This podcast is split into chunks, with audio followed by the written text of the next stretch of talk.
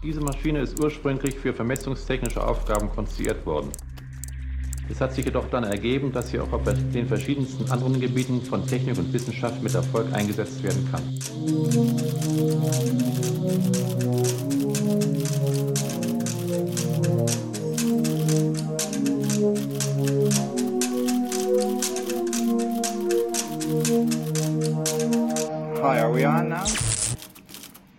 Namaste, Xyril.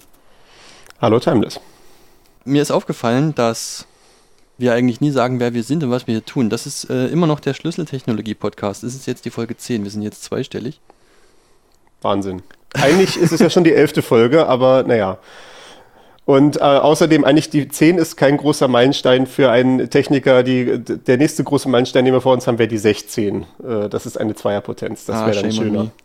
Okay. Aber nee, äh, wir, wir, wir haben es bei den Folgennummern in Dezimal belassen, damit das äh, möglichst zugänglich ist. Ansonsten wären wir jetzt bei STP 00a in Hexadezimalen. Das wäre ja unnötig verwirrend für die äh, Zuhörer. Das wäre eigentlich auch eine interessante Sache, ja. In Hexadezimal die Folgen angeben. Schade. Eine verschenkte Chance. Obwohl, noch geht's. Ja, nee, ich, ich, ich, habe drüber nachgedacht, aber nee, nee, nee, das wäre doch äh, unnötig opak. Wenn man dann, es, es reicht schon, dass wir bei Null anfangen zu zählen, das ist schon hinreichend viel Verwirrung. Wenn wir dann irgendwann später mal sagen, irgendwie, das kam in der 15. Folge und die Leute so, okay, also 015, nee, nee, nee, 015 ist die 21. Folge. Ich rede natürlich von 00F.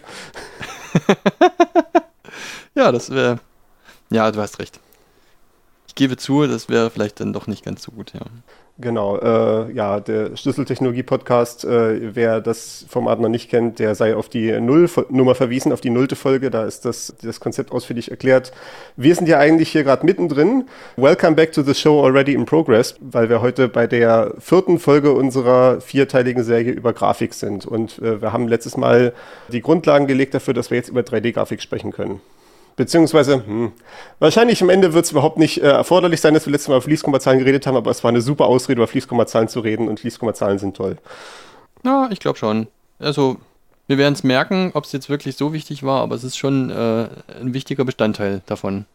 Zumindest soweit ich jetzt im Bilde bin. Ja. Auf jeden Fall, was die technische Basis angeht, äh, sehr große Relevanz. Dass man heutzutage Computer hat, die mit Fließkommazahlen sehr effizient umgehen kann, ist nicht zuletzt auch äh, den Grafikfähigkeiten von modernen Computern zu, äh, zu verdanken.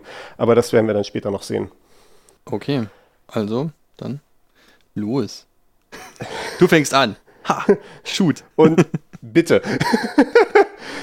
Wir hatten ja bereits 2D-Grafik besprochen in der Folge 8, also 008, äh, offensichtlicherweise. Und wenn wir jetzt den Vergleich ziehen von der 2D-Grafik, und das war ja hauptsächlich 2D-Desktop-Grafik zur 3D-Grafik, haben wir einige Unterschiede. Und ich habe jetzt hier nochmal klar, klargestellt, dass ich 2D-Desktop-Grafik meine. Denn wenn man heutzutage zum Beispiel ein Computerspiel sieht, was eine 2D-Stilisierung hat, ne? also irgendwie so ein Spiel, was halt in der 2D-Ebene sich abspielt, vielleicht solche Plattformer, wo man irgendwie wie bei Super Mario über bestimmte Lücken springen muss und so weiter und irgendwelchen Gegnern ausweichen muss, das gibt's ja auch heutzutage noch häufig in 2D, wo man es dann einfach mit Pfeiltasten spielen kann, relativ offensichtlicherweise. Diese Dinger werden auch mit denselben Techniken gerendert wie 3D-Grafiken, nur halt mit einer festen Kamera, in einer festen Orientierung und äh, wahrscheinlich auch alles in einer einzelnen Ebene aufgebaut, sodass dann diese 2D-Anmutung entsteht. Aber technisch gesehen wird es auch mit denselben Me Mechaniken gemacht, die für die 3D-Grafik gedacht sind. Und in der Tat, selbst heutige Desktops sind mit 3D-Grafik normalerweise dargestellt. Das sieht man zum Beispiel daran, vor 10 Jahren oder nee, vor 15 Jahren mittlerweile, ei, ei, ei, war das ja bei Windows Vista in der Werbekampagne diese ganz große Hype-Feature, dass man jetzt Fenster wechseln konnte und dann kommen die Fenster so aus der Ebene raus und bilden so ein Karussell, durch das man dann so in 3D durchschalten kann. Und das zeigt, dass es damals so eine technische Umstellung halt gab hin dazu, dass die 2D-Grafik vom Desktop nicht mehr mit diesen klassischen Methoden, die wir in der Folge 8 besprochen hatten, gezeichnet wird, sondern auch mit so einem 3D-Stack. Also auch äh, im Prinzip in der dreidimensionalen Ebene, Quatsch, ja, dreidimensionale Ebene, sehr gut, im dreidimensionalen Raum. Nur halt normalerweise, wenn die Fenster halt so platziert, wie man das halt hier sehen kann, halt dadurch halt einfach, dass die Fenster alle auf eine feste Kamera ausgerichtet sind und halt genauso platziert werden, dass sie halt in ihren üblichen rechteckigen Positionen erscheinen. Aber sie könnten auch verzerrt werden, wenn man halt die Positionierung anders wählen würde in diesem 3D-Raum. Ja, das stimmt. Das ist ein guter Hinweis, ja. Es gibt ja noch mehr Dinge, für die dann gerade die Fließkommazahlen gebraucht werden, halt so, weiß ich nicht, Transparenzen und so, die man alle eben auf modernen Desktops hat, oder? Transparenzen kann man in der 2D-Grafik auch relativ gut mit Ganzzahlen abbilden. Das ist dann halt einfach ein weiterer Kanal so zu diesen drei Farbkanälen, die wir schon besprochen hatten. Ich weiß nicht, ob wir das in der Folge 8 gesagt hatten, dass man dann im Zweifelsfall nicht mehr AGB hat, also Rot, Grün, Blau, sondern Rot, Grün, Blau, Alpha. Ja, das hatten wir Und dann gesagt, ist es ja. halt einfach ein vierter Kanal, der dann halt auch normalerweise dann 8 Bit hat, also 0 bis 255. Aber ja, mit Fließkommazahlen kann man das eventuell noch mal ein bisschen mit weniger Stufen so darstellen. Also man hat manchmal so das Problem, wenn man 255 Stufen nur hat für eine Farbe, dass man dann halt, ja, dass man dann halt genau diese Stufen sehen kann, wenn man so einen Farbverlauf hat. Was, wenn man mit Fließkommazahlen arbeitet, vielleicht nicht so der Fall ist, wenn man dann eine ordentliche Interpolation wählt dafür. Aber das führt jetzt hier zu weit. Mhm. Okay. Ich muss noch eine kleine Anmerkung machen, fällt mir gerade ein. Äh, ich befinde mich jetzt hier gerade in einem Haus, in dem äh, auch Kinder leben und es kann durchaus sein, dass man vielleicht das ein oder andere Kind mal rufen oder schreien oder sowas hört, spielen, tollen, wie auch immer. Ich bitte das zu entschuldigen, ich wollte das nur noch vorweg schicken. Kann, kannst du das nicht alles in der Postproduktion fixen? Äh, möglicherweise nicht. Möglicherweise will ich es auch gar nicht. Das ist hier unsere Ambienz heute. Ja, genau. Genau im Vergleich zur 3D-Grafik, bevor wir richtig einsteigen, ich habe hier so ein paar Punkte, was die grundsätzlichen Unterschiede sind, warum 3D-Grafik eine kompliziertere Sache ist, warum man überhaupt was anders machen will als mit dieser 2D-Grafik, wie wir beim letzten Mal besprochen hatten, wo wir im Prinzip unsere, ja, unseren Canvas haben, also unsere Leinwand und da halt Dinge nacheinander raufzeichnen. Und ein Problem ist natürlich, dass wenn man 3D-Objekte hat, diese Zeichenreihenfolge nicht mehr so offensichtlich ist. Also was ist jetzt halt vorne, was ist hinten? Also selbst wenn ich jetzt irgendwie nur normale, vielleicht irgendwie ein paar so Würfel in der Szene hingestellt habe, dann ist es ja auch zumindest irgendwie eine Frage, die man klären muss, was jetzt eigentlich vorne und was hinten ist. Bei so einem 2D-Bild ist das halt durch den Zeichner vorgegeben, dadurch, dass der Zeichner halt gesagt hat, das ist hier im Hintergrund, das ist im Vordergrund. Das kann man natürlich so statisch in der 3D-Szene nicht angeben, weil das davon abhängig ist, aus welcher Richtung man guckt, also wo die Kamera steht. Und selbst wenn man sagen würde, es gibt hier eine bestimmte Reihenfolge, die man irgendwie berechnen könnte, äh, das ist ja nichts, was man im allgemeinen Fall machen kann. Man könnte ja auch Objekte haben, die irgendwie gekrümmt sind zum Beispiel und dann halt so gekrümmt sind, dass aus einer bestimmten Perspektive vor, manchmal das Objekt A vor dem Objekt B ist, aber ein anderer Teil vom Objekt B ist vor dem Objekt A und so weiter. Ne? Ja, das kann man okay. sich ja vorstellen, irgendwelche äh, Schrauben oder sowas, die vielleicht ineinander greifen, solche Sachen. Ja, genau. Hm, richtig, okay. Bei 3D-Grafik generell gibt es auch eine höhere Komplexität, dadurch, dass man natürlich, äh, wenn man so ein dreidimensionales Szenen abbildet, ja im Prinzip realistische Szenen darstellen will. Man hat also auch solche Sachen wie eine dynamische Beleuchtung. Wenn ich jetzt äh, eine 2D-Grafik habe, die ist meistens in irgendeiner Form statisch und da, da wird dann vielleicht beim Zeichnen irgendwie ein Lichtschlag oder sowas mit reingezeichnet, als irgendwie so ein einzelner Farbverlauf, der da irgendwo raufgeklebt wird. In 3D-Szenen wird das tendenziell eher zur Laufzeit berechnet. Also erst wenn das Bild tatsächlich dann zusammengebaut wird am Ende, wird dann wie festgestellt, hier drüben ist eine Lichtquelle, das heißt, hier muss jetzt irgendwie eine Reflexion auf die Metalloberfläche oder was nicht alles. Ja. Wir haben auch Texturierung. Auch das ist ja eine Sache, die wir bei der 2D-Grafik schon hatten, dass wir halt dann äh, unsere Sprites hatten. Also unsere Bilder quasi, die wir da äh, an die richtigen Stellen aufkleben, die irgendwie vorbereitet waren, um zum Beispiel in einem Spiel irgendwie einen Charakter darzustellen, der dann irgendwie da langläuft. Dann gibt es dann halt die entsprechenden Sprites dafür, wie er gerade am Laufen ist. Und bei 3D-Grafik werden wir das im Prinzip auch haben. Da gibt es allerdings noch ein paar mehr extra Komplexitäten, weil man zum Beispiel auch sowas wie eine Oberflächenstruktur darstellen will. Okay, ja. Oh, ja, okay, also du meinst so, so ähm, ja, so Rauigkeit zum ja, Beispiel. Ja, genau, Rauigkeiten oder vorstehende Objekte in irgendwelchen Flächen oder irgendwie sowas, so, so Pflastersteine sowas Art, oder ne? sowas stelle ich mir da gerade vor. Hm. Ja, das ist, das ist somit das klassische Beispiel für, für äh, Oberflächentexturierung, ja, so Pflastersteine, genau. Mhm. Okay. Weil dann hat man im Prinzip ja nur eine Fläche und dann will man halt da eine Struktur rauf äh, positionieren quasi. Okay, ja. Genau wenn wir uns mit so 3D-Modellen befassen, werden wir dann auch sehen, die Grundeinheit ist nicht mehr der Pixel oder vielleicht so ein Sprite, sondern wir sehen, dass die Dinger aus Polygonen zusammengesetzt sind. Und äh, das ist dann letztendlich der Punkt, warum wir um diese Fließkommazahlen auch nicht drum herum kommen. Wir können halt nicht einfach nur sagen, wir zählen jetzt irgendwie Pixel ab, sondern wir haben halt so eine Szenerie, wo wir dann halt vielleicht sagen, wie manche Objekte sind jetzt irgendwie 10 Meter groß, wenn sie irgendwie weit von uns weg sind. Irgendwie vielleicht das Hochhaus, was ich irgendwie am äh, äh, Horizont sehe, das ist vielleicht irgendwie tausende von Metern hoch am Ende. Ne? Wenn ich auf der anderen Seite dann irgendwie in meiner Hand dann irgendwie ein Objekt halte, dann hat das vielleicht Details, die auf dem Millimeterbereich sind oder sowas. Und das will ich alles in einer einzigen Szene darstellen. Deswegen ist es dann hier nicht mehr optional, mit Fließkommazahlen zu arbeiten, um das Ganze effizient abzubilden. Ja, okay, weil man ansonsten nicht dynamisch die Größe sozusagen verändern könnte, wenn man das in Sprites macht. Dann macht es auf einmal einen kleinen Sprung und dann ist es halt größer. das 1000 Meter hohe Hochhaus. Ja, äh, mal das und halt, ja, halt diese, diese Probleme, die wir mit Fließkommazahlen besprochen haben, dass man halt verschiedene Größenbereiche halt äh, sonst nicht so gut darstellen kann. Dann hätte man im Zweifelsfall, man könnte natürlich jetzt sagen, meine Szenerie hat halt als kleinste Einheit zum Beispiel irgendwie einen Mikrometer. Und dann wäre halt irgendwie das Hochhaus eine Milliarde Mikrometer groß und das wird dann schon langsam unhandlich. Ja, das stimmt. Hm, okay. So, wir haben jetzt mal wieder so eine Liste von Schritten. Das ist ja etwas, was in unseren äh, Folgen schon einige Male passiert ist. Wir hatten den Aufruf der Webseite, der dann irgendwie in fünf Schritten zerteilt war, wenn ich das richtig erinnere. Wir hatten unser Netzwerkschichtenmodell, was die sieben Layer hatte. Und auch diesmal haben wir so eine Darstellung von verschiedenen Schritten, die ablaufen, wenn wir im Prinzip jedes Einzelbild zusammensetzen. Also wir, das ist ja noch so ein weiteres Problem, warum Grafik sehr anspruchsvoll ist. Wir brauchen, wenn wir so einen 60 Hertz Bildschirm haben, wie der bei PCs üblich ist, dann brauchen wir 60 Mal pro Sekunde ein neues Bild. Das heißt also, alle 16 Millisekunden muss ein Bild fertig sein. Und äh, mit allen Komplexitäten, die da halt reingehen, so ein Bild auszurechnen. Wenn wir irgendwie noch höhere Bildwiederholraten haben, was zum Beispiel bei bestimmten äh, Ego-Shooter-Spielen wie der Fall ist, da gibt es dann Leute, die mit 120 Hertz Monitoren arbeiten oder 144 Hertz sogar. Und dann sagen dann, dass sie dann davon einen Vorteil haben, was gut sein kann, habe ich persönlich noch nicht ausprobiert, aber ich glaube es prinzipiell jetzt erstmal. Dann heißt das natürlich auch, man braucht im Zweifelsfall 144 Mal pro Sekunde ein neues Bild und das ist ja ein eventuell bombastischer Rechenaufwand. Das hatten wir in der Folge über 2D-Grafik angerissen, dass allein nur diese Bilddaten zu übertragen dann am Ende irgendwie äh, Gigabyte an Daten pro Sekunde sind. Und hier kommt ja nochmal hinzu, das muss auch noch alles ausgerechnet werden. Ja, das stimmt, ja. Also jene, alle diese Schritte, die wir jetzt im Folgenden beschreiben, passieren für jedes Einzelbild von vorne. Und da es um Grafik geht, wäre es natürlich gut, wenn man sich das ein bisschen vorstellen kann. Und wir haben in der Vorbereitung dazu eine relativ schöne Quelle gefunden. Und zwar frei verfügbare Übungsauflagen, äh, Übungsunterlagen, Gott, Übungsauflagen, was ist das denn?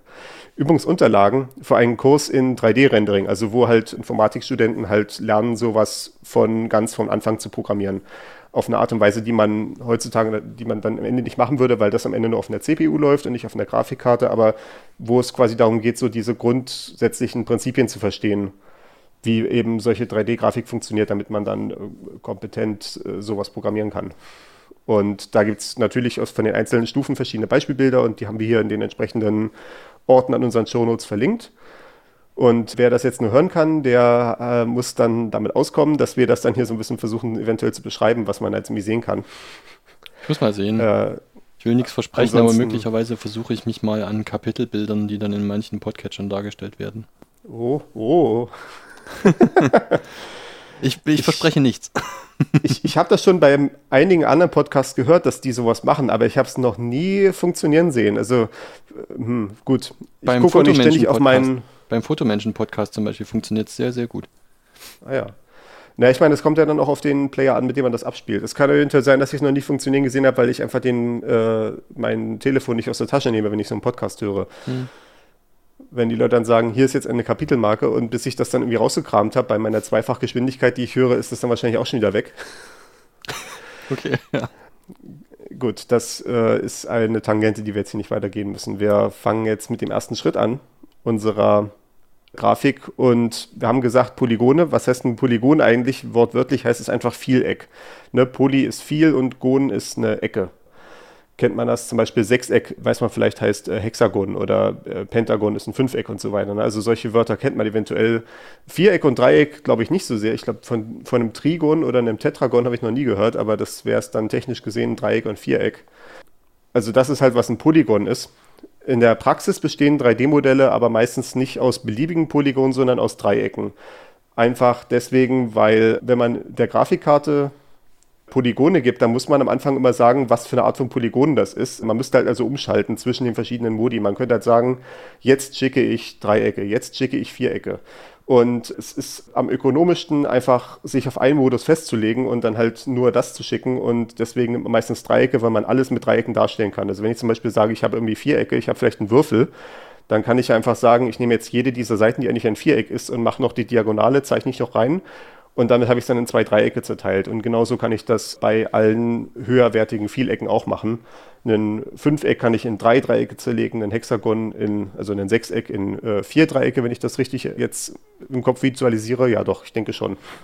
Und ein Sechseck könnte man auch einfach von den, also äh, quasi gerade Striche durchmachen, drei Stück, dann hätte man so sechs Kuchenstücke von dem Sechseck oder so. Gibt es sogar noch Ja. verschiedene Möglichkeiten, wie das geht, ja. Hm. Eventuell ist das sogar das, was man am Ende macht, wenn man irgendwie mit Sechsecken zu tun hätte, also vielleicht mit irgendwelchen äh, regelmäßigen Körpern, die aus Sechsecken gebaut werden, würde man dann eher so eine regelmäßige Triangulation wählen, also so eine Zerlegung in Dreiecke, einfach weil man sich das als Programmierer besser vorstellen kann, was dann jetzt eigentlich was ist. Ja. Äh, versus, wenn man die minimale Menge von Dreiecken nehmen würde, was dann wahrscheinlich vier wären, aber dann wäre es halt keine schön symmetrische Teilung mehr. Mhm. Ja, okay. Und wir haben jetzt hier unser erstes Beispiel verlinkt. Äh, Hier in dem Kurs ist das Beispiel, dass ein Kopf gezeichnet werden soll. Also da hat wohl der Tutor sein Gesicht mit so einem 3D-Scan abfotografieren lassen und hat dann davon ein 3D-Modell erhalten und das soll in diesem Kurs halt dargestellt werden. Und man sieht hier in diesem ersten Beispiel, dass diese Polygone als so ein Gitternetz dargestellt werden. Also einfach, wir zeichnen nur die Linien, die äh, Kanten von den Dreiecken und dann ergibt sich halt, ja, so wortwörtlich ein Gitternetz. Ne? Das beschreibt es eigentlich relativ gut. Ja, wirklich, ja. Sieht aus wie so ein Drahtgestell. Hm. Das ist auch durchaus eine Darstellungsmethode, die viele 3D-Engines unterstützen. Also äh, 3D-Engine ist der Teil von einem Spiel, der halt diese 3D-Darstellung macht. Also Engine heißt halt Motor im Englischen und das ist halt so quasi der, der Kern, der das alles zum Laufen bringt. Ne? Deswegen halt Engine. Ja. Und da gibt es oftmals in irgendeiner Form so Entwicklerfunktionen, wo man bestimmte Darstellungsmodi anschalten kann, um zum Beispiel nach Fehlern zu suchen. Und das wäre zum Beispiel ein möglicher äh, Darstellungsmodus, um zum Beispiel zu sehen, ob irgendwo in dem Gitternetz, in dem Modell schon Fehler sind, dass die Polygone falsch angeordnet sind. Könnte man dann halt, während man im Spiel ist, irgendwie auf eine spezielle Taste drücken und dann sieht man die ganze Welt als Gitternetz dargestellt und könnte dann gucken, ob das alles so aussieht, wie man sich das vorstellt. Hm. Ja. Ist auch, äh, also gerade die Darstellung ist, wird häufig verwendet, wenn man zeichnet, also technische Zeichnungen äh, erstellt im 3D-Raum, Ja. um sich einen besseren Überblick zu verschaffen. Ja. Ja, das erlaubt ja so ein bisschen quasi durch Wände zu sehen, in die, dadurch, Genau. dass man halt nur die Kanten hat. Und dann kann man sich so ein bisschen den Gesamteindruck verschaffen, wie das ganze Modell aussieht, bevor man dann äh, die einzelnen Flächen hat, die dann irgendwie texturiert sind in irgendeiner Form. Was jetzt hier im Prinzip in diesem Bild schon mit drin steckt, ist, dass wir auch eine Kamera haben. Also im Prinzip der Blickpunkt, aus dem wir jetzt irgendwie das Bild darstellen. Weil wir haben ja gesagt, diese 3D-Szenerie, die ist dann vielleicht so, dass irgendwo der Koordinaten-Nullpunkt ist und dann ist vielleicht gesagt, dieses Gesicht steht jetzt irgendwie bei x gleich zwei Meter nach rechts, äh, y ist gleich zwei Meter nach hinten und z ist gleich drei Meter nach oben oder sowas. Und dann ist ja, wo, wo das dann tatsächlich auf dem Bild erscheint, hängt dann davon ab, wo da meine Kamera ist. Also wenn ich dann zum Beispiel in so einem Spiel bin, kann ich mich ja da meistens auch bewegen in irgendeiner Form. Und die Bäume, die ich dann wie sehe, die bleiben ja trotzdem an derselben Stelle stehen. Zumindest normalerweise. Und ich bewege mich dann halt stattdessen. Das heißt also, irgendwie die, meine Kameraposition muss sich ändern. Ja. Eine Kamera ist im Prinzip einfach nur ein Paar aus einem Blickpunkt und einer Blickrichtung. ne? Also wir haben irgendwo äh, halt gespeichert, irgendwie der Blickpunkt der Kamera ist und dann halt drei Zahlen für die entsprechenden 3D-Koordinaten. Die Blickrichtung ist wie folgt. Das wird, ohne jetzt zu tief ins Detail zu gehen, meistens durch vier Zahlen dargestellt. Eigentlich, eigentlich durch drei Zahlen, aber äh, man, man verwendet dann Quaternion, also so eine bestimmte äh, Datenstruktur mit vier Zahlen, weil man die mit denen besser rechnen kann. Zum Beispiel, äh, wenn man so eine Interpolation macht, also so einen glatten Kameraschwenk oder sowas, dann kann man das mit so einem Quaternion ganz gut darstellen. Das würde jetzt aber zu weit ins Detail gehen, wenn ich das jetzt genau mathematisch ausführe. Das ist eine witzige mathematische Konstruktion, aber ja, äh, würde jetzt zu weit führen. Quaternion. Ich mache mir mal eine Notiz, ich suche mal einen Link raus. Hm. Äh, geht zur Wikipedia beschrieben. Das Problem ist, der Wikipedia-Artikel, der ist halt von den Mathematikern geschrieben und das ist halt, ja, also wer schon mal Wikipedia-Artikel gesehen hat, die von Mathematikern geschrieben wurden, die sind richtig super, wenn man ein Mathematikstudium schon abgeschlossen hat. Also ich, ich kann sowas wahrscheinlich lesen mit meiner Vorbildung, aber Das übliche Problem, Ähm, ja, okay. das, das, das übliche Problem, ja, es ist halt wirklich ein Lexikon an der Stelle und wenn man halt keinen Kontext hat dafür, was man da halt liest, dann ist man vielleicht so ein bisschen verloren. Wir können eventuell mal gucken, ob wir da vielleicht ein Video finden. Hm. Vielleicht hätte Three Blue One Brown was, weil das ist eine englische Quelle, aber wir können mal gucken. Okay, gut. Du hast eine Notiz ja. gemacht. Was bei der Kamera auch dazu gehört, ist die Frage nach dem Sichtfeld, nach dem Field of View. Das ist so eine Sache, über die wir vielleicht intuitiv gar nicht so viel nachdenken, bis man es dann irgendwann mal sieht. Also auch dazu haben wir tatsächlich nichts verlinkt. Wir sollten vielleicht mal gucken, ob wir dazu noch ein Video finden, wo mal verschiedene Field of View dargestellt werden. Die Idee ist halt prinzipiell, wenn ich jetzt als Mensch irgendwie nach geradeaus gucke oder in irgendeine andere Richtung, ist ja eigentlich auch nicht so relevant, habe ich für eine gewöhnlich ein Sichtfeld, was so 130 Grad ist. Also wenn ich halt vorstelle, ich gucke nach vorne und messe jetzt irgendwie die 360 Grad um mich herum ab, dann kann ich von diesen 360 Grad insgesamt 130 Grad sehen. Also ich kann das meiste sehen, was vor mir ist, aber nicht alles. Also wenn ich geradewegs nach vorne gucke, kann ich nicht sehen, was exakt rechts oder exakt links von mir abgeht. Ne? Wenn ich jetzt hier meine Hände quasi nehme und in die Richtung zeige, dann sind sie nicht im Sichtfeld. Ich kann dann die so ein bisschen nach vorne nehmen und dann kommen sie in der Peripherie ins Sichtfeld rein. Und ja, ich stehe jetzt wirklich genau hier und mache genau das gerade. Okay, sehr schön. Also sehen wir, wir haben nicht ganz 180 Grad, äh, mehr als 180 Grad schon gar nicht, weil am Hinterkopf habe ich keine Augen. Auch, äh, also meine Eltern wollten immer glauben machen, dass sie auch im Hinterkopf Augen haben, wenn ich äh, als Kind Blödsinn gemacht habe. Das, dafür liegt aber keine solide Evidenz vor. Hm. Und äh, ja, wie gesagt, man kann halt äh, sich das selber klar machen. Wie gesagt, wenn man die Hände mal gerade zur Seite ausstreckt und nach vorne guckt, dann sieht man die Hände nicht. Also ist das Sichtfeld nicht ganz 180 Grad, sondern ein bisschen weniger. Ja, also Field of View ist äh, sowas, man kennt das ja bei Pferden oder zum Beispiel Hasen oder sowas, die ja die, die Augen eher seitlich am Kopf haben, die fast so einen Rundumblick haben dadurch. Ne, die ja. haben also ein deutlich breiteres Field of View, so irgendwie knappe 300 Grad oder so. Genau. Und wenn wir jetzt ein Bild haben, was äh, von einem PC gerendert wird oder von irgendeinem anderen äh, elektronischen Gerät, ist das Field of View der tendenziell noch viel weiter eingeschränkt, einfach dadurch, dass ich ja keinen Bildschirm habe, der mir komplett das ganze Sichtfeld einnimmt. Das ist dann bei Virtual Reality Brillen so. Da ist das Field of View dann deutlich größer. Aber wenn ich so einen PC-Monitor vor mir habe und ich sitze da vielleicht so in der normalen Distanz davon weg, wie man das hier so an so einem Schreibtisch tut, also vielleicht so 60 Zentimeter, dann nimmt dieser PC dann am Ende vielleicht 90 Grad ein oder vielleicht auch nur 80. Wenn ich so eine Videokonsole habe, so eine Videospielkonsole, wo ich dann vielleicht auf dem Sofa sitze und wo der Fernsehmonitor dann noch weiter weg ist, sind es vielleicht sogar nur 60 Grad. Also das ist tatsächlich ein technischer Unterschied zwischen Konsolenspielen und PC-Spielen, dass bei PC-Spielen tendenziell das Field of View größer eingestellt ist, weil man eben dichter am Bildschirm dran sitzt. Ah, interessant, ja, habe ich noch nie drüber nachgedacht, aber stimmt. Mhm. Und das ist eben ein Parameter, den man halt dieser Kamera auch mitgeben muss. Und eben genau daran bestimmt sich dann halt, also daraus wird dann eine Transformation halt gebaut, also eine mathematische Funktion, mit der eben verschiedene Orte im 3D-Raum abgebildet werden, darauf, wo sie auf dem Bildschirm letztendlich erscheinen. Und dieses Field of View spielt dann halt eine Rolle natürlich dafür, wie viel man dann von den Sachen, die vor einem sind, sehen kann. Das wird dann manchmal so in Spielen auch verwendet für Dramatic Effect quasi. Also wenn man zum Beispiel jetzt eine Szene, Szene hat, wo irgendwie der Charakter besonders fokussiert ist auf die Sache, die vor ihm passiert, so sich dann so ein Tunnelblick bilden würde, könnte man das halt dadurch darstellen, dass man dieses Field of View verringert. So ja. dass man dann halt wirklich nur noch die Sachen sieht, die exakt vor einem sind. Oder wenn man irgendwie das Field of View besonders weit sieht, das ist dann eventuell ziemlich äh, trippy. Oh ja. Äh, weil man dann weil man dann auch sieht, dass sich dann so an den Rändern halt das Bild verzerrt so ein bisschen, also ja, auf eine, auf eine unnatürliche Art und Weise. Man könnte sogar halt sowas einstellen, dass das Field of View dann 360 Grad sind am Ende, dann würde man halt alles um sich selber herum sehen. Das ist dann wie so, wie man eventuell schon mal so ein Panoramafoto gesehen hat, was man irgendwie so durchzoomen kann.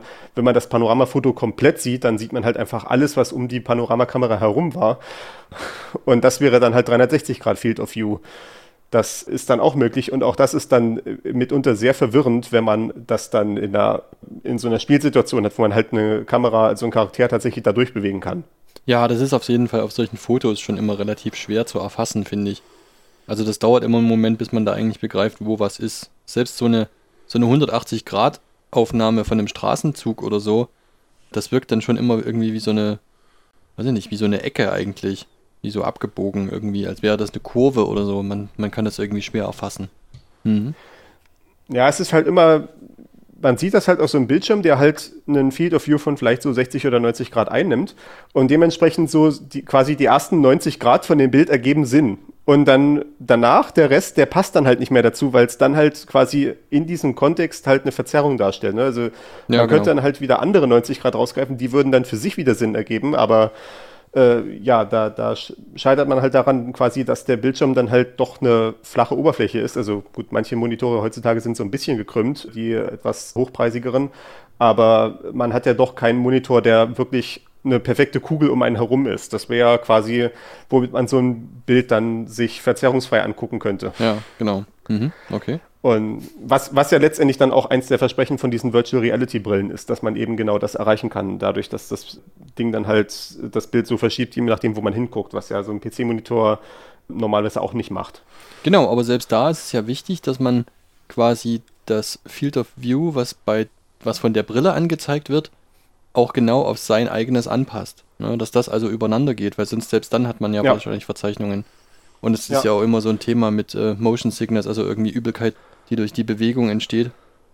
Ja, gut, ich meine, Motion Sickness entsteht hauptsächlich dadurch, wenn die äh, Bildwiederholrate nicht schnell genug ist. Also wenn die Eingabe in dem Sinne, was der Gyrosensor in dem Headset sagt, wo meine Kopf gerade positioniert ist und wie er gerade gedreht ist und so weiter, ah, ja. wenn das nicht schnell genug in das Bild reflektiert.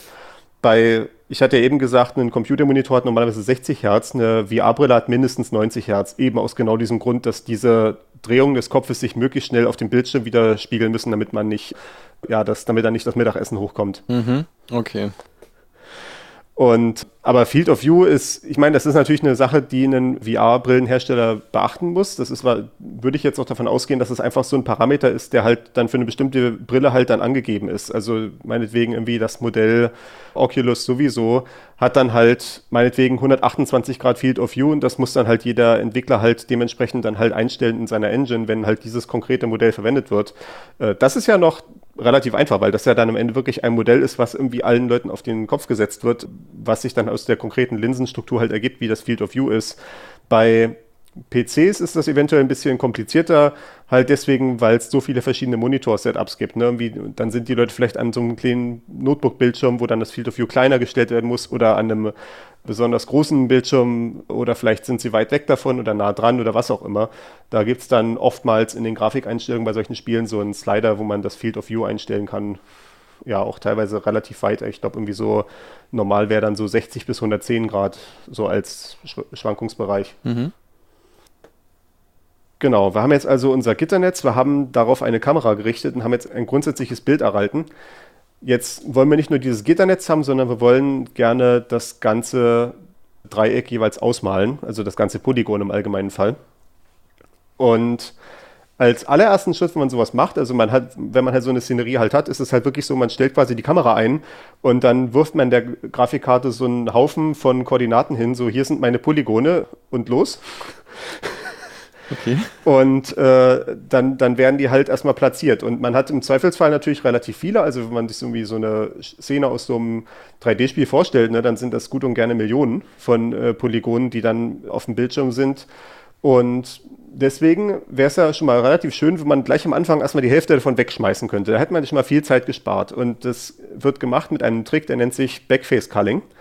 Ich habe versucht das zu übersetzen. Ich habe das hier übersetzt als Rückseitenauslese, was so ein bisschen, ja, das ist halt wie so deutsche Übersetzungen von so Fachbegriffen dann immer enden. Okay, ja. Und die Idee dabei ist halt, wenn ich mir so ein Modell vorstelle, ich meine zum Beispiel irgendwie diesen Kopf, den wir jetzt hier als Beispiel gesehen haben, dann haben diese Flächen ja meistens eine Orientierung. Also quasi es gibt ein Innen und ein Außen. Und meistens stellt ja irgendwie meine, mein, mein Spiel irgendwie sicher, dass ich nicht in Dinge reingehen kann, die solid sind. Ne? Wie ich kann nicht in eine Wall, äh, in, in eine Wand reingehen. Ich kann nicht irgendwie, ja, wenn da irgendwie so ein Kopf ist, dann kann ich jetzt nicht mal eben meine Augen reinstecken und gucken, wie es da drin aussieht. Ne? Das würde vielleicht für Mediziner die Arbeit ein bisschen einfacher machen, aber ist ja nicht, wie es meistens funktioniert. Und deswegen kann man sich halt, äh, kann man eine Optimierung anwenden, dass man einfach guckt, aus dem aktuellen Kamerawinkel, sehen wir die Vorderseite oder die Rückseite. Und da das ja wirklich nur flache Polygone sind, also in dem Fall zum Beispiel Dreiecke, die halt eine, die halt nicht weiter gekrümmt sind, ist es auch wirklich eindeutig beantwortbar, ob wir die Vorderseite oder die Rückseite sehen. Also eventuell sehen wir exakt nur die Seitenkante, aber im allgemeinen Fall sehen wir halt entweder die Vorderseite oder halt die Rückseite. Und wenn wir die Rückseite sehen, dadurch, dass wir halt jetzt ja gesagt haben, dass alle Objekte halt solide sind und quasi auf komplett ihre Oberfläche mit solchen Polygonen bedeckt ist. Wenn wir jetzt von einem Ding die Rückseite sehen würden, dann wäre davor definitiv noch irgendwas anderes, wovon wir die Vorderseite sehen. Also wenn ich jetzt von geradeaus zum Beispiel auf deinen Kopf rauf gucke und da ist irgendwie so ein Polygon an der Hinterseite deines Kopfes, irgendwie, wo dir vielleicht der Haaransatz irgendwie hinten ist. Äh, ja. Und da würde ich halt von diesem Polygon, wenn ich das isoliert betrachte, die Rückseite sehen. Aber davor gibt es ja dann noch irgendwie so ein Polygon, was zu deiner Stirn gehört, was das verdeckt und ja. wovon ich dann die Vorderseite sehe. Und aus diesem Grund kann man alle Polygone, die mit der Rückseite zu uns gewandt sind, also zur Kamera hingewandt sind, einfach komplett wegwerfen. Ja, okay. Es sei denn natürlich, es gibt die Möglichkeit, sich in so ein Ready-Objekt hinein zu bewegen, dann wird es irgendwie komisch. Ja, das Okay. ist dann, äh, was passiert, wer, wer sich mit äh, Computerspielen selber schon mal befasst hat und vielleicht auch sowas kennt wie so Glitches oder Speedruns oder sowas, wo Leute dann halt Programmierfehler oder vielleicht irgendwelche numerischen Fehler ausnutzen, um zum Beispiel eine Kollisionserkennung zu überwinden. Also irgendwie vielleicht sagen, irgendwie diese Wand hier ist im Prinzip solide, aber wenn ich jetzt hier an dieses konkrete Stück Wand rangehe, wo die Polygone ganz bestimmt partikular ausgerichtet sind, und dann ducke ich jetzt hier, nehme irgendwie mein Schwert raus und dann hüpfe ich ganz oft nach links und rechts und dann irgendwann ist so eine bestimmte Chance, dass ich irgendwie durch diese zwei Polygone durchschlüpfe. Und dann bin ich in der Wand drinne. Okay.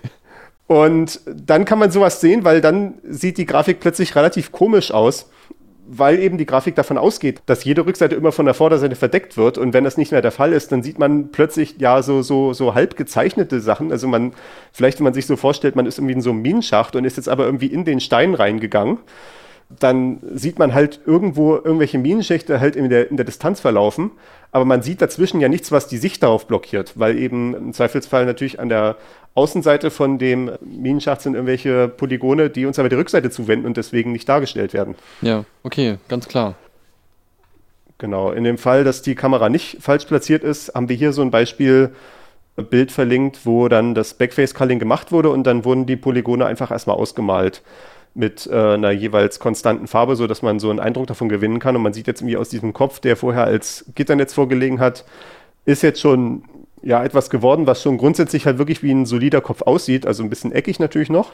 Und ziemlich gruselig irgendwie. Ja, und das Problem, was da jetzt halt noch auftritt, ist, dass offenbar diese Polygone in einer falschen Reihenfolge gezeichnet wurden, denn man sieht da in, innerhalb des Mundes quasi, beziehungsweise man sieht nicht alles von dem, man, man sieht da eine größere Mundöffnung, als eigentlich sein sollte. Und man sieht dort die Polygone, die eigentlich auf der Rückseite irgendwie noch liegen in irgendeiner Form. Also wahrscheinlich ist da noch irgendwas in die andere Richtung gebogen gewesen oder das ist halt der, der, der Innenraum vom Mund, das kann auch sein. Und man, ich glaube ja, wenn ich, wenn ich drauf gucke, ja, das ist der Innenraum vom Mund und die Oberlippe ist nicht richtig dargestellt. Ah, okay. Mhm. Und das Problem an der Stelle hier ist halt, und das ist jetzt der nächste Schritt in der Logik, ist, dass noch ein Z-Buffer gefehlt hat. Und das Problem ist halt quasi, wir haben halt diese Polygone und jetzt machen wir es halt im Prinzip genauso, wie wir es bei der 2D-Grafik mit den Sprites gemacht haben. Also wir gehen halt hin und kleben nacheinander jedes Polygon halt auf das Bild drauf. Also wir werten halt aus, wo die Kamera ist, bauen die Koordinaten dementsprechend um, kommen dann halt darauf, wo die Koordinaten in, unserem- in unserem zweidimensionalen Ergebnisbild sein müssen, die, diese, die Ecken von dem Polygon, und dann malen wir das Polygon halt aus. Und wenn wir jetzt einen Polygon bekommen, was hinter ihm ist, was wir schon ausgemalt haben, ja, das kriegen wir nicht mit. Wir malen dann einfach drüber, obwohl das die falsche Reihenfolge ist. Ah, das ist okay, verstehe. Wenn also ein dahinterliegendes Polygon gezeichnet wird, nachdem das vor, vorhergehende oder das davorliegende Polygon schon gezeichnet wurde, wird es dann einfach drüber gemalt. Genau. Okay. Mhm. Und ja. das ist schadhaft. Sichtbar, ja. Okay. okay. Das ist auch sowas, ich, ich, ich kann mir nicht, teilweise nicht so richtig erklären, wie das manchmal in Spielen irgendwie überhaupt erzeugt wird, der Effekt, aber das, äh, manchmal wird das dann auch so bewusst gemacht, wenn man dann zum Beispiel sowas hat wie Röntgensicht, ne? Wie so, ich habe irgendwie einen, ich habe vielleicht irgendwie, bin in Minecraft unterwegs, irgendwie bin in meinem Minenschacht und suche jetzt irgendwie nach irgendwelchen Ärzten und dann sage ich jetzt hier, ich habe jetzt mein besonderes Werkzeug, mit dem ich irgendwie durch die Welt hindurch gucken kann, wo die Ärzte alle sind. Ne? Und dann würden die halt erscheinen, obwohl die eigentlich von anderen Sachen verdeckt sind. Das wäre dann halt so eine Sache, wo man das vielleicht haben wollen würde, aber normalerweise hat man das ja nicht. Normalerweise hat man keine Röntgensicht. Man möchte schon, dass die Dinge, die weiter vorne sind, nicht von den Dingen überdeckt werden, die weiter hinten sind. Und deswegen ist dann die Idee, so einen Z-Buffer anzuwenden. Das heißt, ich habe einmal mein zweidimensionales Bild, wo ich mein Ergebnis reinmale, also meinen fertigen Buffer, der dann an den Monitor gesendet wird. Und ich habe einen genauso großen Buffer daneben liegen. Und jedes Mal, wenn ich in, den, in das tatsächliche Bild reinmalen will, dann gucke ich erstmal in den Z-Buffer rein, ist schon irgendwas an genau diesem Pixel gemalt worden, was weiter vorne ist. Und wenn das der Fall ist, dann überspringe ich das Malen. Ansonsten male ich halt meinen Pixel hin und schreibe dann in den Z-Buffer an diese Stelle rein. An diesen Pixel habe ich jetzt gemalt in folgender Distanz. Also zum Beispiel, wenn ich jetzt sagen würde, ich habe hier irgendwie meine Oberlippe, an der ich gerade am Zeichnen bin, und ich habe jetzt hier so einen bestimmten Pixel, von der Oberlippe und ich male das jetzt hin und das funktioniert auch, weil da nichts anderes gemalt war. Und dann schreibe ich jetzt in dem Z-Buffer rein, bei diesem Pixel habe ich jetzt gemalt in einer Distanz von, ja, was ist das hier? Sagen wir mal 30 Zentimeter. Mhm. Und dann irgendwann bin ich bei diesen Polygonen, die hier im Mund drin sind, die an demselben Pixel letztendlich landen, also aus der Perspektive der Kamera halt auf derselben X- und Y-Höhe und Breite liegen. Und ich würde jetzt halt sehen, jetzt will ich einen Pixel malen hier, der zu dieser, der zu dieser Mundhöhle gehört, der 35 Zentimeter entfernt ist, gucke in meinen Z-Buffer rein bei dem Pixel, sehe, ich habe hier schon was gemalt bei 30 Zentimeter, das ist dahinter. Ich darf das nicht nochmal übermalen. Okay, ja, verstehe. Ähm, dann kann man natürlich leicht da reinlaufen, dass man Sachen vielleicht nicht darstellt. Nee, das betrifft nur das einzelne Pixel sozusagen, oder? Das ist wirklich eine Sache, die für jedes einzelne Pixel gemacht wird, also auch nicht für Polygone. Das ist auch deswegen wichtig eben für die, genau diese Sache, dass wenn zwei Polygone jetzt sich so überlappen, vielleicht, also die kreuzen vielleicht ineinander, hm. sodass ich, sodass die eine Hälfte, äh, vielleicht auf der linken Seite wird das eine Polygon von dem zweiten verdeckt und auf der rechten Seite dann halt andersrum, ne, wenn die so ineinander verkreuzt sind. Ja. Und deswegen kann ich das nicht auf der Ebene des einzelnen Polygons entscheiden, was vorne oder hinten ist, aber auf der Ebene des Pixels kann ich es dann entscheiden. Wenn ich das einzelne Polygon zeichne, gehe ich dann quasi jeden Pixel durch, der zu dem Polygon gehört und entscheide jetzt halt, ob ich diesen Pixel ausmalen will im fertigen Bild. Danach, ob eben der Z-Buffer noch nichts enthält, was weiter vorne war. Okay, verstehe. Nur eine kleine Interessenfrage. Ich weiß nicht, ob wir da noch drauf kommen, aber gibt es denn eine Möglichkeit, dass man sozusagen in dem Fall die Rechenleistung spart, indem man sich für jedes Pixel gleich mal überlegt, welches Polygon da am weitesten vorne liegen würde? Oder muss ich sowieso über alle drüber iterieren und dann komme ich wieder beim gleichen raus? Das, das ist. Ich sehe jetzt nicht, wie man das effizienter machen würde. Okay. Mhm. Also es gibt eine komplett andere Methode, Rendering zu machen, das ist Raytracing. Das führt jetzt hier zu weit. Äh, das ist eine völlig von Grund auf andere Methode. Da können wir vielleicht irgendwann mal eine ganz eigene Sendung dazu machen. Ja. Äh, da würde ich vielleicht sogar noch irgendwie äh, ein, zwei Jahre warten wollen, weil das gerade ein aktives Feld ist wieder. Hm, okay, ja. Aber das wäre dann quasi die Idee beim Raytracing, ist grundsätzlich die Idee nicht, ich habe irgendwie meine Leinwand und male nacheinander alle Objekte rauf, die ich kenne, sondern ich habe halt meine Szenerie und für jeden Pixel den ich irgendwie darstellen will, schicke ich jetzt einen Lichtstrahl quasi von der Kamera los, also halt ja umgedreht, wie es halt normalerweise wäre bei tatsächlicher, bei tatsächlichem Licht. Na, wenn ich jetzt tatsächliches Licht habe, das würde vielleicht von der Sonne kommen, würde da drüben auf diesen Baum treffen und dann in mein Auge kommen. Mhm. Und vielleicht zwischendurch noch von der Fensterscheibe noch gebrochen werden. Und hier ist es dann halt genau andersrum. Ich schicke halt aus meinem Auge entsprechend diesem entsprechenden Pixel halt in der Richtung einen Lichtstrahl raus und gucke dann mit, auf was das, dieser Lichtstrahl trifft. Und dann würde ich natürlich das Polygon, was weiter vorne liegt, früher treffen als das andere. Aber das äh, ist dann mit der, natürlich mit der großen Frage verbunden, wie finde ich halt raus, welches Polygon ich als erstes treffe. Das könnte man dann wieder ähnlich lösen. Es gibt auch so spezialisierte Datenstrukturen, die man dafür verwenden kann, so Suchen im Raum zu machen, halt sowas wie halt äh, genau diese Fragen dass man halt diese ganzen Polygonhaufen so anordnen kann, ja, wie das dann letztendlich im Raum auftritt, dass man halt sagen kann, ich möchte jetzt alle Polygone haben, die zum Beispiel in diesem konkreten Bereich dieses Lichtstrahls sind und dann kriege ich halt so eine Liste, die ich dann irgendwie sortieren kann nach, wann ich mit dem Lichtstrahl drauf treffe. Aber äh, ja, äh, einfach zu berechnen ist das nicht. Okay. Mhm. Raytracing ist tatsächlich wie sowas wie Animationsfilme berechnet werden.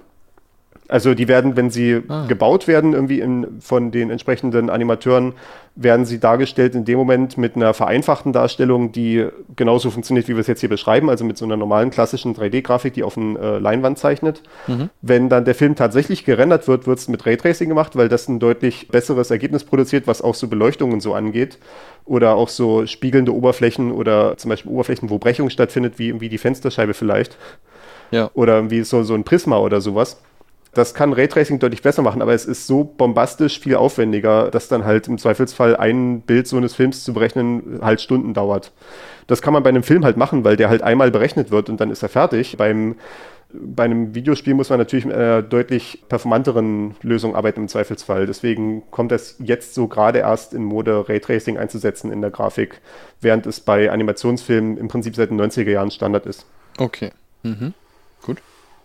Wir haben hier übrigens auch nochmal das Vergleichsbild, wo auch wieder diese Polygone genauso wie eben ausgemalt waren, aber jetzt mit dem richtigen Z-Buffer. Das kann man mal so nebeneinander legen. Dann sieht man im Prinzip, dass jetzt irgendwie hier der Mund und die Ohren und sowas richtig dargestellt werden. Also halt diese Strukturen, wo halt verschiedene Polygone uns die Vorderseite zuwenden, aber halt noch nicht die Frage entschieden war, welcher Reihenfolge die jetzt gezeichnet werden müssen. Ja, genau. Jetzt sieht es auch nicht mehr so gruselig aus. Sieht einfach aus wie ein Ja, genau. Mit äh, vielen kleinen Flächen. Also zum Beispiel bei der Stirn, bei der Stirn war das halt kein Problem, weil auf der Rückseite halt einfach die ganzen Polygone schon von dem Backside-Culling aussortiert wurden. Aber hier zum Beispiel halt bei dem Ohr war es halt auch so, ne? Da hast du halt irgendwie hier den äh, hinteren Teil von der Ohrmuschel, der halt auch wieder nach vorne gebogen ist, sodass es da halt auch wieder die Frage besteht, was jetzt, welche Reihenfolge jetzt hier da für die Darstellung zu wählen ist. Ja, okay. Mhm. Jetzt haben wir hier in dem Beispiel immer noch die Polygone einfach nur mit irgendwelchen blanken Farben ausgemalt. Also wahrscheinlich wurde hier einfach nur so gesagt, quasi wenn das Polygon nach geradeaus nach vorne zeigt, dann wird es hell dargestellt. Also gar nicht mal eine richtige, wirkliche Beleuchtung, sondern einfach nur so als ja, ein, einfache Maßnahme, um überhaupt irgendwie eine Farbe auszuwählen. Wenn es halt irgendwie nach vorne zeigt, ist es halt hell und ansonsten, wenn es zur Seite zeigt, dann halt dunkel. Und das scheint, wie das hier in diesem Beispiel ist abgesehen von Beleuchtung, wenn ich jetzt erstmal einfach nur wie eine Textur raufkleben will, also einfach erstmal nur ein Bild quasi, ja, äh, ich habe hier als Analogie stehen sowas wie so ein Modellbausatz, ne? ich habe vielleicht irgendwie so ein Flugzeug, was ich irgendwie baue und dann sind ja meistens auch irgendwie die Bauteile erstmal irgendwie in einer bestimmten einzelnen Farbe. Also vielleicht irgendwie, wenn das irgendwie ein Stück von einem metallenen Flugzeug darstellen soll, dann vielleicht halt irgendwie mit Silber bemalt oder so. Und dann habe ich eventuell dann so einzelne Aufkleber, die ich dann noch so dazu bekomme, dass ich dann vielleicht noch irgendwie den Namen des Flugzeuges aufkleben kann oder irgendwie hier so ein Hoheitsabzeichen, von welcher Nation das dann irgendwie ist oder solche Sachen, ne? Ja, okay. Und im Prinzip kann man sich Texturen ganz ähnlich so vorstellen. Also wir können ja mal gleich auf das Beispiel klicken, was wir hier verlinkt haben und äh, das vergleichen mit dem Bild von davor. Das sieht immer noch ein bisschen eckig aus, aber da ist jetzt, sind jetzt auf alle diese Polygone Texturen draufgeklebt, sodass es jetzt tatsächlich einmal wie ein Mensch aussieht. Genau. Und, und nicht nur wie so ein virtueller Avatar. Ja, auf jeden Fall. Also das äh, ist halt so eine Hauttextur, man kann einen Haaransatz deutlich erkennen und so weiter. Ne? Also es sind ja. auch schon deutliche äh, Farbunterschiede zu erkennen. Ja. Ne? Augenbrauen, Haaransatz und so weiter. Genau. Mhm. Ja, so, so Unterschiede in den verschiedenen äh, Hauttönen, vielleicht auch hier, dass irgendwie die Nasenspitze hier so ein bisschen heller ist als ja, genau. äh, der, der Teil drumherum und solche Sachen. Das ist jetzt noch ohne Beleuchtung, also beziehungsweise da ist halt einfach dann keine spezielle Beleuchtung draufgerechnet, da ist alles quasi gleich hell dargestellt. Mhm. Äh, das wäre dann noch eine andere Frage. Aber das sind Texturen im Prinzip, die da jetzt halt quasi, ja, unsere Modellbausatzbilder wurden aufgeklebt. In der Praxis wird nicht für jedes Polygon ein einzelnes Bild gemacht, einfach deswegen, weil das eine wahnwitzige Menge von Bildern wäre, sondern man macht dann alle diese äh, Bilder zusammen in ein, also alle diese Texturen in ein einzelnes großes Bild und dann ordnet man jede Ecke jedes Polygons einen Punkt auf der Textur zu.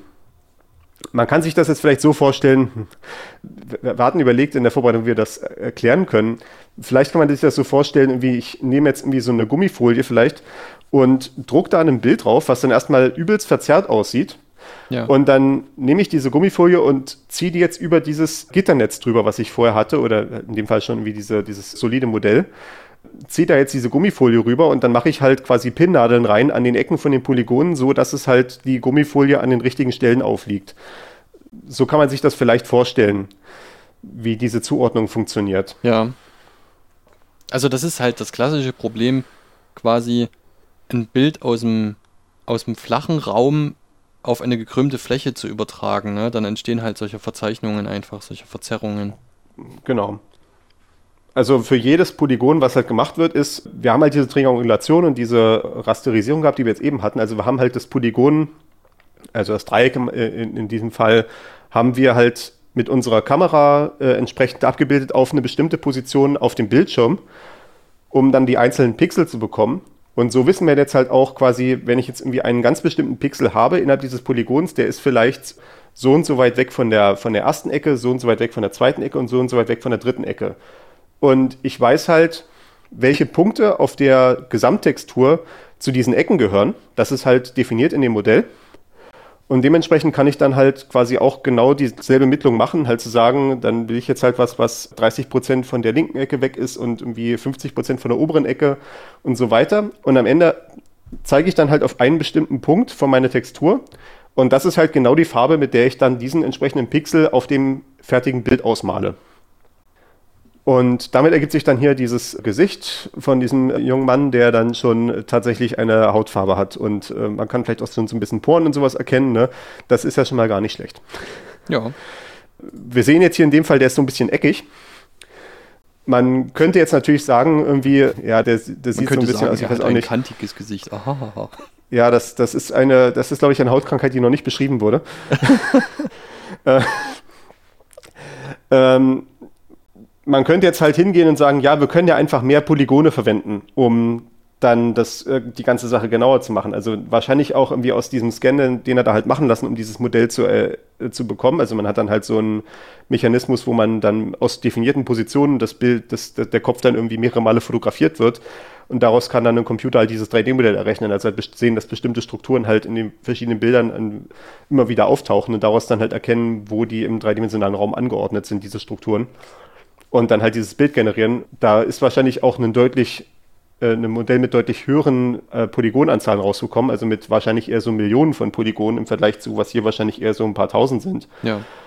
Und das wäre aber mega ineffizient, weil halt natürlich Millionen von Polygonen auszurechnen ist offensichtlicherweise tausendmal komplizierter als tausende von Polygonen auszurechnen. Das ist Und richtig, äh, ja. Also man kann da, man, man will da auch nicht beliebig hoch reingehen mit dem Detailgrad. Deswegen würde man hier wahrscheinlich äh, dann als nächstes eine Normal Mapping noch anwenden. Das habe ich jetzt nicht in den Notizen reingeschrieben, weil das eigentlich, weil ich auch verhindern wollte, dass ich zu weit in alle einzelnen Details reingehe. Aber so als grundsätzliche Idee ist halt, dass ich in dem Moment, wo ich halt aus dem Dreieck, dem einzelnen Dreieck irgendwie einen äh, Pixel gemacht habe, den ich jetzt zeichnen will, könnte ich nochmal eine Verschiebung anwenden. Also, dass ich quasi noch zu dieser eigentlich glatten Fläche des, des Dreiecks noch so eine Karte habe, quasi für eine Rauigkeit. Also quasi, dass ich sagen kann, wie dieser Pixel ist nochmal anderthalb Millimeter nach außen oder dieser Pixel ist nochmal einen halben Millimeter nach innen. Und diese Verschiebung wende ich halt an, ganz kurz bevor ich dann diesen einzelnen Pixel wirklich in, das, in der Leinwand finde. Und dadurch gebe ich der ganzen Sache nochmal eine eigene Struktur so dass man dann, so dass es dann nicht mehr so komisch äh, eckig aussehen würde, sondern halt durch diese Normal Mappings, also durch diese normalen Karten, würden dann halt die Kanten ein bisschen ausgeglichen werden und es würde dann eine äh, Unterstruktur entstehen, die das Ganze deutlich natürlicher aussehen lässt. Man könnte sozusagen erreichen, dass so ein, so ein einzelnes Polygon ein kleines bisschen gewölbt ist, sodass die besser ineinander laufen. Nicht nur gewölbt halt, ne? also halt wirklich jeder Pixel kann einzeln verschoben werden und das kann dann halt auch Rauigkeit zum Beispiel erzeugen, ne? wenn man halt äh, sagen kann, wie hier dieser eine ist irgendwie 0,1 mm nach innen und der nächste gleich 0,2 mm nach außen oder sowas, dann kann es halt auch eine sehr raue Oberfläche ergeben. Ah, okay. Hm. In Ordnung. Dann haben wir jetzt Texturen. Bevor wir jetzt den fünften Schritt weitermachen, habe ich hier einen Einwurf stehen. Wir haben ja jetzt die ganze Zeit schon immer so gehört, quasi, dass bestimmte Berechnungen durchgeführt werden für jedes Polygon oder dann auch für jeden einzelnen Pixel. Und das ist dann letztendlich der Grund, warum das Ganze heutzutage nicht mehr auf der CPU ausgeführt wird, also auf dem Hauptprozessor, sondern warum es einen separaten Grafikprozessor gibt. Und das halt nicht einfach nur noch ein anderer Prozessor, sondern der ist wirklich fundamental unterschiedlich von dem Hauptprozessor, von dem CPU. Ein CPU-Kern führt immer einen einzelnen Befehl aus und hat dafür einzelne Daten, mit denen er rechnet. Also der kann halt sagen, ich habe jetzt hier eine Zahl und ich addiere jetzt eine andere Zahl. Oder ich schreibe diese Zahl jetzt in den Speicher an einer bestimmten Stelle. Oder ich lade jetzt aus dem Speicher eine weitere Zahl. Und solche Sachen. Ja. Bei der GPU hingegen habe ich auch diese einzelnen Befehle, aber ich führe die auf vielen Daten gleichzeitig aus. Also zum Beispiel würde die GPU halt sagen, ich lade jetzt 10.000 Zahlen. Ich addiere jetzt zwei zu diesen 10.000 Zahlen. Ich speichere jetzt diese 10.000 Zahlen wieder weg. Die 10.000 Ergebnisse sozusagen. Also ich kann quasi, nicht beliebig, aber eine deutlich größere Anzahl, in dem Fall jetzt die 10.000 Zahlen, auf diese 10.000 Zahlen gleichzeitig die gleiche Operation anwenden und dann wieder die Ergebnisse ausgeben. Genau. Okay. Mhm. 10.000 jetzt hier nur so als Platzhalter. Das hängt dann von der konkreten Grafikkarte ab, wie Ja. viel die machen können, aber ich glaube, die Größenordnung stimmt so ungefähr. Okay. Mhm. Und diese Rechnungen, die dann die Grafikkarte macht, sind auch tendenziell meistens halt Fließkommazahlberechnungen, eben aus den genannten Gründen, dass wir halt hier mit Fließkommazahlen viel zu tun haben. Dann eigentlich erst in dem Moment mit tatsächlichen Ganzzahlen, wo wir dann halt bei dem tatsächlichen Bild ankommen, wo wir dann halt sagen, das ist halt der folgende Pixel und da ist dann halt keine Diskussion mehr, ob es dann halt irgendwie der Pixel 3,5 oder 4,5 ist, sondern nimmt es halt nur 3, 4 und 5. Aber davor werden wir noch mit Polygonen zu tun haben oder mit Positionen von solchen Polygonen oder mit dem Z-Buffer oder mit der normalen äh, Abbildung zum Beispiel, sind das alles noch Fließkommazahlen. Und äh, die aber auf diese Art und Weise massiv parallelisiert, dadurch, dass wir halt die auf verschiedenen Daten gleichzeitig ausführen. Und das hat auch dazu geführt, dass diese Grafikkarten, die im Prinzip erstmal getrieben wurden, halt von diesem ganzen Computerspielemarkt oder halt auch von dem äh, Markt halt ja für 3D-Grafiken, also auch zum Beispiel sowas wie Visualisierung von MRT-Bildern oder CAD-Anwendungen, also hier Computer-Aided Design bei äh, Ingenieurstätigkeiten und so weiter. Mhm. Davon angetrieben gibt es halt diesen relativ großen Grafikkartenmarkt und man hat dann festgestellt, dass man diese Grafikkarten dann halt auch benutzen kann für andere Sachen, die massiv parallelisierbar sind. Das läuft dann unter dem Namen GPGPU. General Purpose GPU, also General Purpose Graphics Processing Unit. Ja, okay. Äh, also die, die Allzweck-Grafikkarte im Prinzip. Und die werden verwendet zum Beispiel für wissenschaftliche Simulationen. Da muss man auch sehr viel mit Fließkommazahlen rechnen, wenn man zum Beispiel irgendwie so äh, Planeten hat, die sich irgendwie bewegen im, äh, in so einem Universumsmodell oder vielleicht auch irgendwie Atome in so einem biochemischen Modell, wo ich vielleicht irgendwelche Proteine miteinander interagieren lassen möchte. Zum Beispiel für maschinelles Lernen wird es verwendet. Das werden wir sicherlich auch irgendwann mal in einer eigenen Folge besprechen, deswegen werde ich jetzt auch gar nicht so weiter darauf eingehen. Mhm. Zum Beispiel eine Anwendung, die Rückbezug nimmt auf unsere Folge 4, ist die Sache Passwort knacken wenn ah, ich so eine massive Parallelisierung habe, kann ich halt einfach sagen, ich habe hier irgendwie meinen Hash, den ich vielleicht knacken möchte. Und ich nehme jetzt einfach mal 10.000 Passwörter, die ich mir als mögliche Option vorstellen könnte und rechne von denen gleichzeitig den Hash aus. Und habe dann halt dadurch meine Passwortknacken-Operationen deutlich beschleunigt. Ja, okay. Das, äh, ja. Das ist also, warum eine GPU durchaus eine andere Sache ist als eine CPU und halt in allen gängigen Computersystemen heutzutage als separate Komponente existiert. Auch wenn man nicht unbedingt weiß, dass man eine Grafikkarte hat, auch zum Beispiel, wenn man ein, einfach nur ein Notebook hat, wo es keine separate Grafikkarte drin gibt, hat äh, trotzdem der Prozessor einen CPU-Teil und einen GPU-Teil, die halt auf diese Art und Weise unterschiedlich strukturiert sind für diese verschiedenen Aufgaben selbst wenn man ein Telefon hat, hat man so ein System on Chip, wo genau dieselbe Teilung stattfindet. Man hat halt die CPU, die die äh, Apps ausführt und man hat die GPU, die die Grafik berechnet und eventuell andere Dinge macht, die halt auch so massiv parallelisierbar sind. Ja. Also die GPUs sind auch aus der heutigen Computing-Welt nicht mehr wegzudenken. Was Grafik angeht, hat man dann irgendwann auch festgestellt, man kann das ja auch ausnutzen, dass die GPUs im Prinzip auch nur Prozessoren sind, denen man Code mitgeben kann, den sie ausführen können. Das können wir doch auch den Entwicklern dieser 3D-Spiele anbieten, beziehungsweise ihrer der entsprechenden Engines, mit denen die Grafik dargestellt wird. Das läuft dann bei GPUs unter dem Namen Shader. Ich weiß gar nicht genau, warum das Shader heißt. Aber Shader sind kleine Programme, die halt in dem tatsächlichen äh, Gesamtprogramm äh, integriert sind. Also ich meine, das Gesamtprogramm wird halt auf der CPU ausgeführt, das Spiel zum Beispiel oder äh, meine CAD-Anwendung oder was nicht alles. Und der Shader liegt da drinne als kleines Programm, was für die GPU gedacht ist, beziehungsweise als Programmcode, weil meistens wird das dann auch erst auf dem tatsächlichen Zielsystem von dem Betriebssystem umgesetzt in ein tatsächliches Programm, weil es ja noch nicht klar ist, welche Grafikkarte das ausführt im Zweifelsfall. Und dieser Shader landet dann auf der Grafikkarte und wird dann als Teil dieser dieser verschiedenen Rendering-Schritte ausgeführt. Was ich bis jetzt beschrieben hatte, nennt sich Fixed Function Pipeline. Das ist im Prinzip auch eine Folge von Programmen, die halt im GPU schon fest eingebaut ist, beziehungsweise im äh, entsprechenden Treiber des Betriebssystems, wo dann halt solche Schritte drin sind, wie halt äh, Triangulation, Rasterisierung, äh, Z-Buffer, äh, Texturzugriff, äh, all solche Sachen. Und das hat dann halt angefangen mit diesen Shadern, dass man halt an bestimmten Stellen nochmal ein eigenes Programm reinhängen kann um Effekte zu erzielen, die man vielleicht mit der Fixed Function Pipeline selber nicht erzielen kann. Mhm, okay, ja. Und das ist jetzt mittlerweile auch so weit gegangen, wenn man moderne 3D-Engines anguckt, dann glaube ich, die arbeiten gar nicht mehr mit der Fixed Function Pipeline, die laden ein einziges riesiges Programm hoch oder eine, äh, eine komplett eigene Folge von Programmen, die halt auch diese Standardschritte heutzutage implementieren. Damit man da die größere Flexibilität hat, was bestimmte Parameter und so weiter angeht. Ja. Aber ja, prinzipiell als Idee ist halt Shader als so quasi äh, Erweiterungspunkte, die in dieser Fixed Function Pipeline definiert sind. ein Beispiel, also zum Beispiel ein Beispiel ist hier äh, der Vertex Shader. Vertex ist halt eine Ecke von so einem Polygon, also in unserem Fall von diesen Dreiecken. Und der Vertex Shader ist halt dafür gedacht, um die zweidimensionale Position auf dem Bildschirm zu berechnen. Wenn man den jetzt nicht mitgibt, bei so einem 3D-Spiel zum Beispiel, dann wird halt einfach berechnet anhand der konfigurierten Kameraposition. Dann muss man halt stattdessen angeben, hier ist meine Kamera und dann wird halt dieser quasi Standard Vertex Shader ausgeführt, der halt einfach nur diese Kameraposition nimmt und die Standardberechnung für Kameras macht, um dann zu der Position auf dem Bildschirm zu gelangen.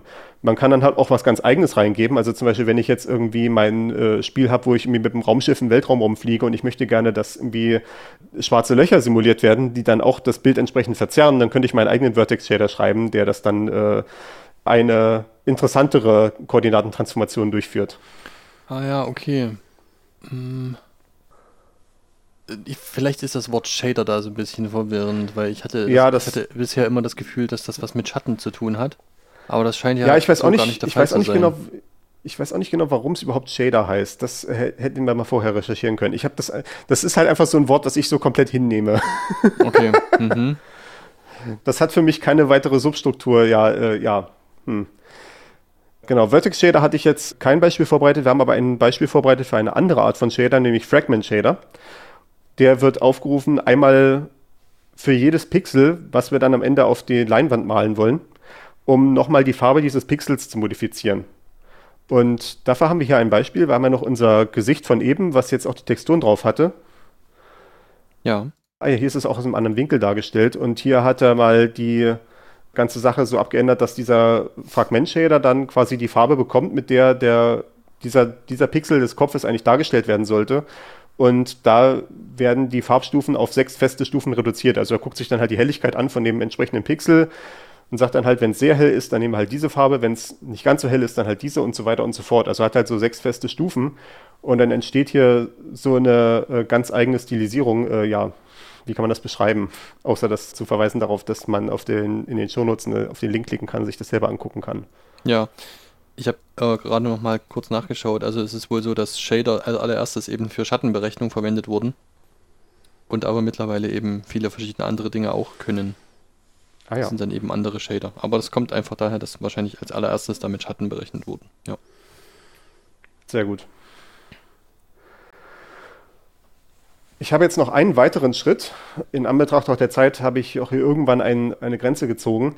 Das ist auch so ein bisschen, die Grenze ist danach, was ich schon mal selber alles gemacht habe. Ich habe mal so in den frühen 2000ern, noch im jugendlichen Alter, habe ich mal so ein paar Tutorials gemacht und mal so ein bisschen selber programmiert in die Richtung, um so ein Gefühl dafür zu kriegen. Und das sind die Sachen, über die ich mich mit großer Zuversicht äußern kann. Deswegen sind das die Sachen, die ich hier ausgewählt habe. Ja.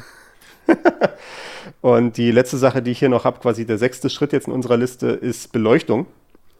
Wir hatten ja eben dieses Gesicht, wo die Texturen dann drauf waren und das war einfach gleichmäßig beleuchtet. Also da ist einfach überall dieselbe Lichteinstrahlung drauf, sodass sich nichts verändert hat an den tatsächlichen Farben. Aber was ich ja tatsächlich machen will, ist in irgendeiner Form zu entscheiden, dass irgendwie dieser bestimmte Pixel hier entweder besonders hell oder vielleicht auch dunkler beleuchtet ist und dementsprechend will ich die Helligkeit von diesem Pixel anpassen. Oder vielleicht würde ich auch sowas sagen wie, hier ist irgendwie eine Rotlichtlampe, deswegen soll dann dieser Pixel dann nochmal ein bisschen röter eingefärbt werden. Röter? Röter. Röter? Okay. Na, oder bla blauer, grüner, gelber, Dunkler ne, in dem Fall. was, was auch ja. immer.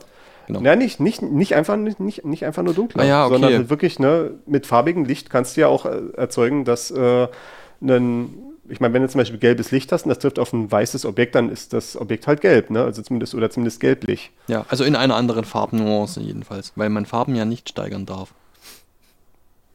Ist das so? Richtig. Äh, gut, das äh, äh, war mir jetzt noch nicht bekannt, das nehme ich jetzt mal so hin. Wenn äh, du hast mir noch nie irgendwas Falsches gesagt, dann glaube ich dir das jetzt einfach mal. Bei so traditionellen 2D-Spielen, also was wir in der Folge 8 besprochen hatten, gab es meistens eine globale Beleuchtung in dem Sinne. Also heutzutage, wenn man, heutzutage, wie gesagt, sind halt solche 2D-Spiele auch mit 3D-Grafik dargestellt. Da wird man dann auch eventuell komplexere Modelle verwenden. Aber wenn ich so die 2D-Spiele der so 80er, 90er Jahre nehme, da gab es eventuell auch schon Beleuchtung, aber die war dann halt meistens global, so in dem Sinne von, es gibt halt helle Räume und es gibt dunkle Räume. Und dann gab es halt quasi zum Beispiel von äh, Mario irgendwie das Bild, wie er hell ist und das Bild, wie er dunkel ist, was halt separat gemalt wurde.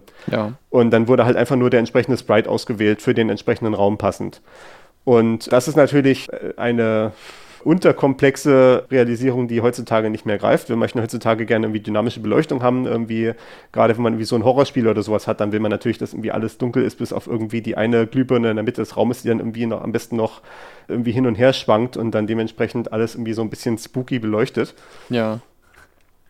Und diese dynamische Beleuchtung ist heutzutage auch meist Teil des Fragment Shaders, eben, äh, ja, weil das ja genau zu der Beschreibung passt, die wir gerade gesagt haben. Ne? Wir haben für jeden Pixel einmal wird der Fragment Shader ausgeführt und wir kriegen halt die Farbe von diesem Pixel rein und können dann halt entscheiden, ob der zum Beispiel heller oder dunkler oder röter wird. Okay. Oder halt auch zum Beispiel, ja, was du eben meintest, ob dann zum Beispiel ein Schatten halt dazu führt, dass dann halt dieses Ding irgendwie dunkler dargestellt wird. Und ein klassisches Beleuchtungsmodell habe ich hier verlinkt. Ist das auch noch aus demselben Kurs? Ja, das ist auch aus demselben Kurs. Aber das ist eine Beispielgrafik, das ist das äh, Fong-Modell, also nach einem Typen namens Fong benannt. Und das besteht hier aus drei verschiedenen Teilen. Das ist einmal die Ambientebeleuchtung, die wir im Prinzip jetzt gerade auch schon hatten, äh, eben dadurch, dass wir halt keine Änderungen an der Farbe vorgenommen haben, impliziert das ja quasi, dass es halt so eine Ambientebeleuchtung gab, also einfach ein Licht, was aus allen Richtungen kommt, was überall ungefähr so gleich stark ist, was einfach irgendwie da ist. Ja. Das sehen wir hier in dem Beispiel, wie dass dieses Objekt hier äh, in dem ersten Teilbild, wo die Ambientebeleuchtungsanteil dargestellt wird, einfach so eine glatte, durchgängige Farbe hat, weil das Objekt selber halt keine Farbunterschiede aufweist. Das sieht aus wie irgendeine beliebige Form, also das ist jetzt so, ein, so eine Art Kreuz, sage ich mal, bisschen abgerundet, was halt einfach flach aufgezeichnet sieht extrem flach aus. Ja. Mhm. Ja, das ist halt, das ist halt wie irgendwie wie so, wie was vielleicht entstehen wird, wenn ich das Ding irgendwie draußen liegen habe und dann vielleicht sprühe ich dann irgendwie mit schwarzer Farbe drumherum und nehme danach das Objekt weg und dann ist halt nur, dann fehlt halt die Farbe an den Stellen, wo das Objekt halt gelegen hat. Sowas ja, genau, äh, könnte man sich vielleicht vorstellen. Ne? Ja. Also ja, es ist halt einfach glatt. Man sieht keine Struktur daran und man sieht jetzt nicht mehr, wie dick das Objekt an bestimmten Stellen war oder sowas. Ne? Dass irgendwie so Wölbungen drauf sind, ist da nicht zu erkennen. Genau. Dafür hat man dann die anderen zwei Anteile. Das eine ist die diffuse Beleuchtung. Da habe ich dann tatsächlich eine Lichtquelle, die an einer bestimmten Stelle sitzt. Also in dem Fall hier offenbar von rechts kommt, strahlt meine Lichtquelle darauf. Und ich sehe jetzt halt dementsprechend natürlich, dass die Teile von der Oberfläche, die halt zu dieser Lichtquelle zugewandt sind, halt stärker beleuchtet werden als die Dinge, die abgewandt sind. Also man sieht natürlich hier die Sachen, die Teile, die im Schatten liegen, die sind halt in dem Fall hier komplett schwarz. Und die Teile, die halt zugewandt sind, äh, ja, die sind halt besonders hell. Genau. Mhm. Das ist, muss man jetzt an der Stelle natürlich dazu sagen, das ist noch kein Schattenwurf. Also das berücksichtigt nicht, ob eventuell irgendwie ein Teil von dem Objekt was anderes verdeckt, sondern es berücksichtigt einfach nur, wie halt diese Zuwendung ist von den einzelnen Polygonen zu dieser Lichtquelle. Also wirklich eine ganz lokale Eigenschaft von diesen einzelnen Teilen. Also es berücksichtigt auch nicht, wie zwischen der Lichtquelle und dem Objekt jetzt noch eine Wand ist. Okay. Das ja. muss dann halt die das müsste dann halt dementsprechend die 3D-Engine berücksichtigen und dann halt diese Lichtquelle nicht anwenden auf diese Beleuchtung. Okay, ja. Das ist dementsprechend wirklich ein relativ einfaches Modell. Es gibt kompliziertere Modelle natürlich, die Schattenwurf auch machen können, weil äh, offensichtlichweise können moderne 3D-Spiele mit Schattenwurf umgehen. Aber das ist jetzt hier nicht der Fall bei diesem einfachen Modell. Und dann haben wir noch einen dritten Anteil, der funktioniert im Prinzip genauso wie diese diffuse Beleuchtung. Die, ja, die heißt hier Specular Lighting. Ich habe sie auch als spekulare Beleuchtung übersetzt. Ich weiß nicht, ob das stimmt. Das ist halt immer das Problem mit diesen Fachbegriffen. Und die funktioniert im Prinzip ganz genauso. Allerdings ist die muss die Hinwendung deutlich stärker fokussiert sein. Also es reicht halt nicht nur so ein bisschen zur Lichtquelle zugeneigt zu sein, wie bei dieser diffusen Beleuchtung, sondern es muss halt wirklich schon sehr exakt zu der Lichtquelle zugewendet sein, damit es überhaupt einen Beleuchtungseffekt auf dieses entsprechende Polygon gibt. Ja. Und das führt dann, wie man hier in diesem Beispiel sehen kann, dazu, dass es so einen äh, Glanzeffekt hat. Ja, genau. Also halt zum Beispiel, wenn ich so eine Metalloberfläche habe, dann sehe ich da halt dann wird die halt nicht einfach nur so beleuchtet, sondern ich habe dann auch noch diesen Glanzeffekt dadurch, dass ich im Prinzip die Reflexion von der Lichtquelle sehe, wenn halt die Orientierung genau gestimmt hat. Genau. Hm. Ja, das ist wirklich, also es ist wirklich genau so ein, sieht aus wie eine Spiegelung einfach, als würde sich die Lichtquelle in der Oberfläche des Objekts spiegeln. Ja. Es, es, ist nicht dasselbe wie Spiegelung, weil es nicht die Kameraposition berücksichtigt. Es, das wäre ja dann wieder noch was anderes. Ja. Sondern das berücksichtigt halt nur, dass die Lichtquelle halt genau geradewegs darauf trifft und dann wird es dann trotzdem wieder diffus reflektiert. Mhm. Also das kennt man ja vielleicht aus der, äh, hat man in der Physik vielleicht irgendwann mal gesprochen, als es um Optik ging in der Schule, dass es halt Reflexionen gibt, wo halt das Licht genau in demselben Winkel zurückgeworfen wird, wo es reinkommt und es gibt halt diffuse, ich weiß nicht, ob es dann auch Reflexion heißt, aber diffuses Licht auf jeden Fall, was auf das Objekt drauf trifft und dann aber in allen Richtungen zurückgeworfen wird, was dann halt zu diesem Effekt führt, den wir hier bei dieser diffusen Beleuchtung sehen können. Ja. Ja, das ist ein relativ einfaches Modell für Beleuchtung. Man kann dann auch mit Schatten, kommt man meistens damit aus, dass man die Schatten dann irgendwie statisch berechnet. Also dass man halt sagt, wenn zum Beispiel hier ein Baum steht auf meinem Gras irgendwie, dann habe ich halt so einen Schatten, der dann halt einmal je nach Sonnenstand irgendwie berechnet wird und dann als extra Objekt mit auf den Boden raufgelegt wird oder sowas. Oder wenn man so Spiele sich anguckt, wo Schattenwurf drin ist, dann sieht man dann auch mitunter, dass dann halt der Charakter dann halt so einen Schatten hat, der einfach so ein relativ einfacher Blob ist oder sowas, der auf den Boden raufgeworfen wird. Da machen viele Spiele gar nicht so viel, aber es im, auch im Zuge dieser Raytracing-Sache wird das auch immer mehr zum Thema Schattenwurf äh, realistisch darzustellen und es wird die nächsten Jahre auch, glaube ich, dann noch Verbesserungen geben, was das angeht. Jetzt, jetzt sind wir im Prinzip am Ende von den Notizen, die ich hier gemacht habe. Als letzten Punkt steht hier noch, es gibt noch so viel mehr. Das ist, trifft, glaube ich, auf alle unsere Folgen zu. Oh ja. Ich habe hier mal so als äh, Beispielpunkte, was man noch so mehr machen könnte an Erklärung, Kantenglättung, also dass man halt sagt, wenn eine, wenn ich die Linie von einem Dreieck zeichne, dann gibt es halt nicht einfach nur so quasi, dieser Pixel gehört dazu, dieser Pixel hier nicht mehr und dann entsteht dann halt so eine Stufenkante eventuell, dadurch, dass ich halt nur, ja, halt nur dieses Pixelraster habe, was irgendwann auch mal nicht weiter auflöst. Äh, dann könnte man halt noch eine Kantenglättung machen, dass man halt noch sagt, ich versuche irgendwie Pixel auch noch so halb oder zu Viertel oder so zu berücksichtigen. Gerade wenn ich äh, weit entfernte Objekte habe oder sowas die dann halt dementsprechend auf relativ wenigen Pixeln dargestellt werden. Ich habe jetzt hier lineares und anisotropisches Filtern. Das habe ich aufgeschrieben. Ich hatte es auch, glaube ich, nachgeguckt, was es ist, aber ich weiß es echt nicht mehr. Deswegen gehe ich da jetzt einfach mal drüber, ohne darauf weiter einzugehen. Normal Mapping hatte ich tatsächlich kurz angerissen. Äh, Raytracing, wie gesagt, müssen wir mal eventuell eine eigene Folge dazu machen, aber vielleicht nicht jetzt, sondern wenn das Thema sich noch ein bisschen mehr im Mainstream etabliert hat und man dazu schon mit größerer Konfidenz irgendwas sagen kann, wie es jetzt auch tatsächlich läuft. Vielleicht auch solche Sachen wie HDR, dass man versucht, auch so, äh, so Farbraumanpassungen zu machen.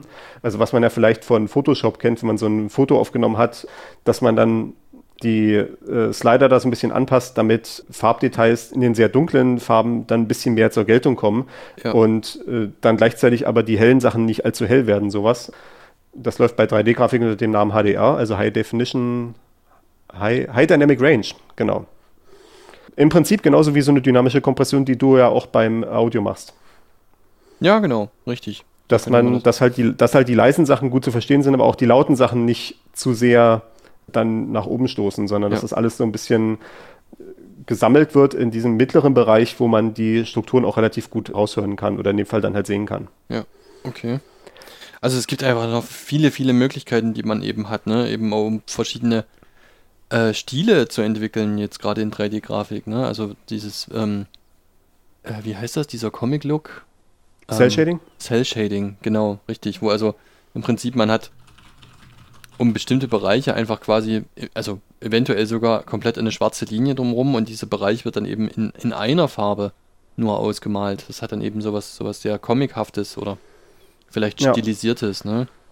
Genau, oder irgendwelche Verwascheffekte, die halt auch in, in eine ganz eigene eine ganz eigene Stilistik erzeugen und so weiter. Also es gibt da viele, viele Möglichkeiten, ja. Genau. Das macht man dann viele von diesen Sachen mit solchen Shadern. Also zum Beispiel, wenn ich halt so ein Cell-Shading machen will, dann wäre ja die grundsätzliche Idee, dass ich mein Wireframe an, anbehalte oder zumindest eine weiterverarbeitete Variante von dem Wireframe, damit ich halt die Außenlinien um mein Objekt herum behalte und dann halt mache ich halt dementsprechend die Farben in dem Objekt dann auch flach oder mache dann halt wieder diese Sache, was wir hier in dem Beispiel Fragment Shader gesehen haben, dass dann zum Beispiel nur zwei oder drei Farbtöne gemacht werden, dass man zum Beispiel eine flache Farbe hat und dann halt noch einen Schattenwurf eventuell hat oder ein äh, Licht, so, so, so ein äh, Glanzeffekt. Ja. Also da kann man eben von, von sehr detailliert bis sehr reduziert irgendwie kann man da viele verschiedene Wirkungen erzielen, ja.